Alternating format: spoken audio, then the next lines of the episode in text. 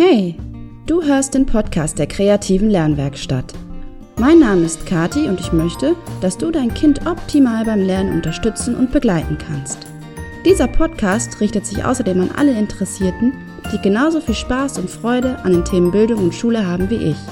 Gemeinsam erkunden wir die Welt des Lernens.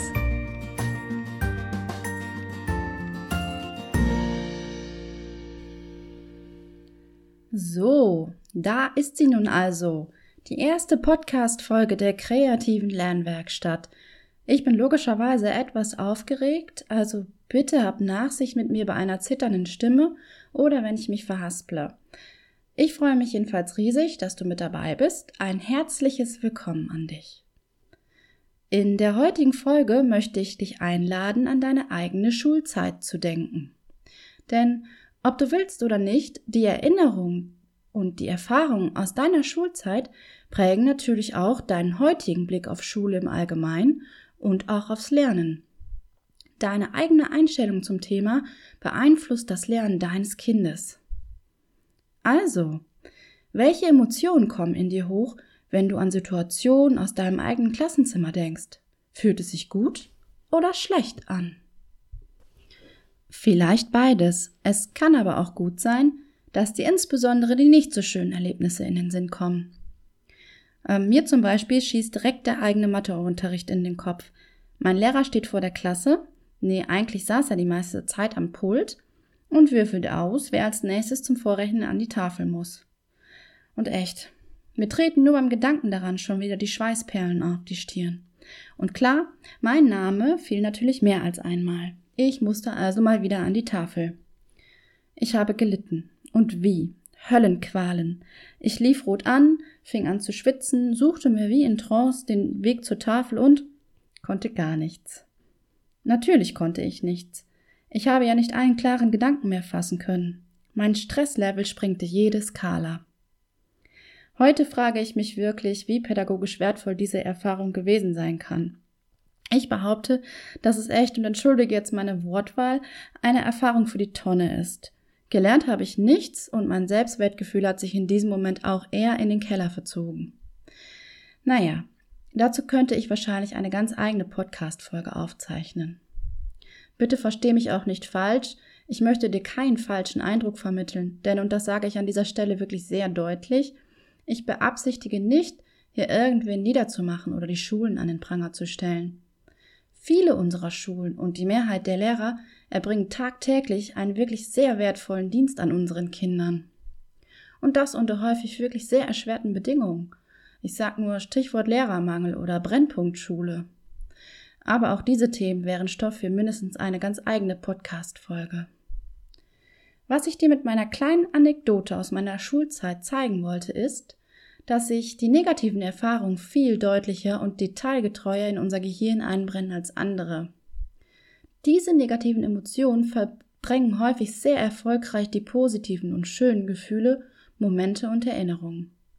Eigentlich sehr schade, oder? Stell dir mal nur einmal ganz kurz vor, wie es wäre, wenn es nicht so wäre. Wow, wie gut würde es uns gehen, oder? Nur schöne und positive Erinnerungen. Ja, naja, trotzdem.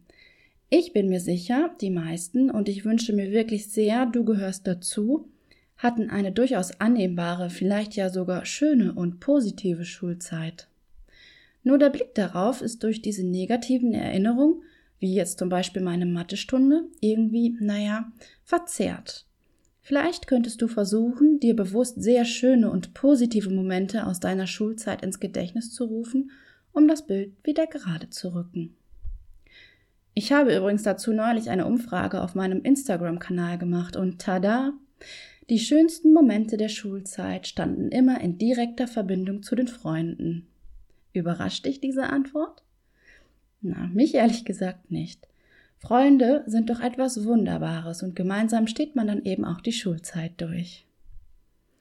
Warum erzähle ich dir das aber eigentlich alles? Naja, weil du und ich auch wir zwei, so wie jeder andere auch, wir sind nur Menschen. Und wir sind nun mal irgendwie auch die Summe unserer Erfahrungen und tragen diese mit uns rum. Diese Erfahrungen sind per se auch nichts Schlechtes und die Ansichten oder Einstellungen, die wir uns daraus abgeleitet haben, sind oft auch sehr hilfreich. Mir zum Beispiel helfen sie, Situationen schneller einzuschätzen oder schneller zu reagieren. Ähm, als einfaches Beispiel, äh, ich muss nicht mehr jedes Mal ausprobieren, dass mein Ei nach zehn Minuten hart gekocht ist wie ein Stein. Gott sei Dank muss ich das nicht. Ich habe nämlich die Erfahrung gemacht, dass es mir nach sieben Minuten Kochzeit am besten schmeckt. Dieses Beispiel ist natürlich sehr einfach gehalten. In Wirklichkeit ist die Welt der Emotionen oder Gefühle, und damit sind unsere Erfahrungen letztendlich ja in der Regel verknüpft, sehr viel komplexer. Aber was ich dir damit eigentlich sagen möchte ist, der erste Schritt, deinem Kind beim Lernen zu helfen, ist, dass du selbst darüber nachdenkst, welche Einstellung du eigentlich zur Schule und zum Thema Lernen hast. Denn deine Stimmungen, jede noch so beiläufige Bemerkung und vielleicht auch deine, hm, naja, ich, ich nenne es mal Schwingungen, seien sie auch nur unbewusst, beeinflussen dein Kind und auch seine Einstellung. Und Kinder haben sehr feine, wirklich sehr, sehr feine Antennen für die Stimmung ihrer Eltern. Dein Kind kennt dich in und auswendig es wird merken, wenn du versuchst, ihm etwas vorzumachen. Deine Stimmung schwingt unterschwellig immer mit. Bevor du nun also didaktische oder pädagogische Überlegungen anstellst oder über die besten Lernstrategien nachdenkst, solltest du einmal in dich gehen und dir deine eigenen Einstellungen bewusst machen. Ist es eher ein laissez-faire aller kommst du heute nicht, kommst du morgen? Oder bist du vielleicht jemand, die oder der streng und furchtbewusst ist? Vielleicht hältst du Schule ja sogar für die reinste Zeitverschwendung. Oder bist der Ansicht, dass Schüler ausschließlich über strenges Pauken zum Erfolg gelangen. Klar, ich habe die Position überspitzt, das ist auch meine Absicht. Wahrscheinlich würdest du dich irgendwo in der Mitte ansiedeln oder hast noch eine völlig andere Ansicht. Das weiß ich nicht. Das kannst auch nur du wissen. Aber wie sieht es denn eigentlich mit deiner Einstellung gegenüber Lehrern aus? Sind sie vollkommen überbezahlte Personen mit zu viel Ferien oder leisten sie in deinen Augen einen guten Job? Welche Gefühle löst das Berufsbild des Lehrers in dir aus? Lehrer sind ja Personen, die uns in der Kindheit und Jugend doch so einige Zeit begleiten. Und so wie mich meine Lehrer in gewissen Punkten geprägt haben, wirst auch du deine Erfahrung gemacht haben. Und jetzt mal wirklich Hand aufs Herz. Hast du Vorurteile gegenüber Lehrern? Gegenüber Lehrmethoden oder Schulen? Na? Ja, ganz ehrlich, ich hatte eine Menge davon und habe einige auch immer noch. Und ich finde, das ist in Ordnung. Es ist wirklich okay. Jedenfalls so lange, wie du dir über deine Vorurteile oder Einstellungen im Klaren bist. Denn dann hast du eine echte Wahl bzw. Chance, dein eigenes Verhalten oder deine Ansichten zu reflektieren und bei Bedarf anzupassen. Und das ist insbesondere in Bezug auf das Lernverhalten deines Kindes wichtig. Wenn du deine eigenen Gefühle oder Ansichten nicht zurückhalten kannst, dann überträgt sich deine Einstellung auf dein Kind. Das ist doch klar. Warum sollten Max oder Anna denn ihre Hausaufgaben machen, wenn nicht mal Mama und Papa von der Sinnhaftigkeit dieser Aufgabe überzeugt sind? Das heißt ja auch überhaupt nicht, dass du nun alles super finden musst, was in der Schule so läuft. Das findet niemand, ich auch nicht.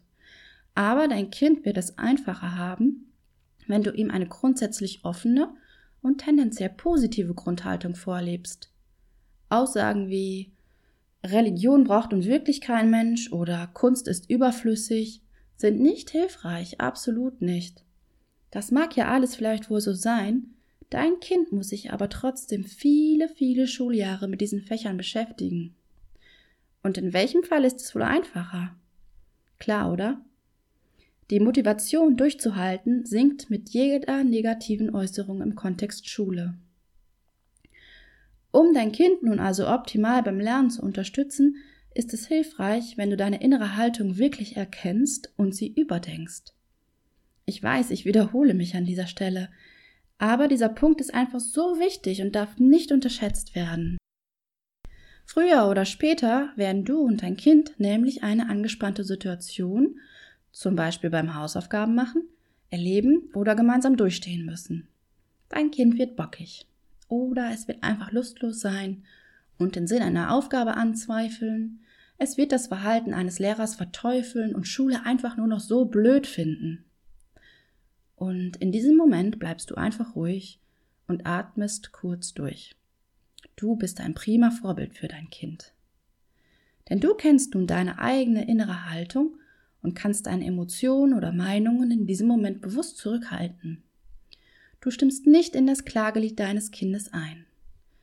Vielleicht kannst du versuchen, die negativen Kommentare oder Jammereien deines Kindes ab einem gewissen Zeitpunkt einfach unkommentiert zu lassen. Stattdessen könntest du dein Kind für seine Anstrengungen loben und es ermutigen, weiterzumachen und nicht aufzugeben. So bist du deinem Kind eine sehr große und wertvolle Hilfe. Und bitte tu mir einen Gefallen. Denke daran, dass wir alle nicht perfekt sind. Ärgere dich also nicht, wenn du in einem unbewussten Moment deine innere Haltung deinem Kind gegenüber offenbarst. Wichtig ist nur, dass du es bemerkst, und dann kannst du ja einfach beim nächsten Mal daran denken.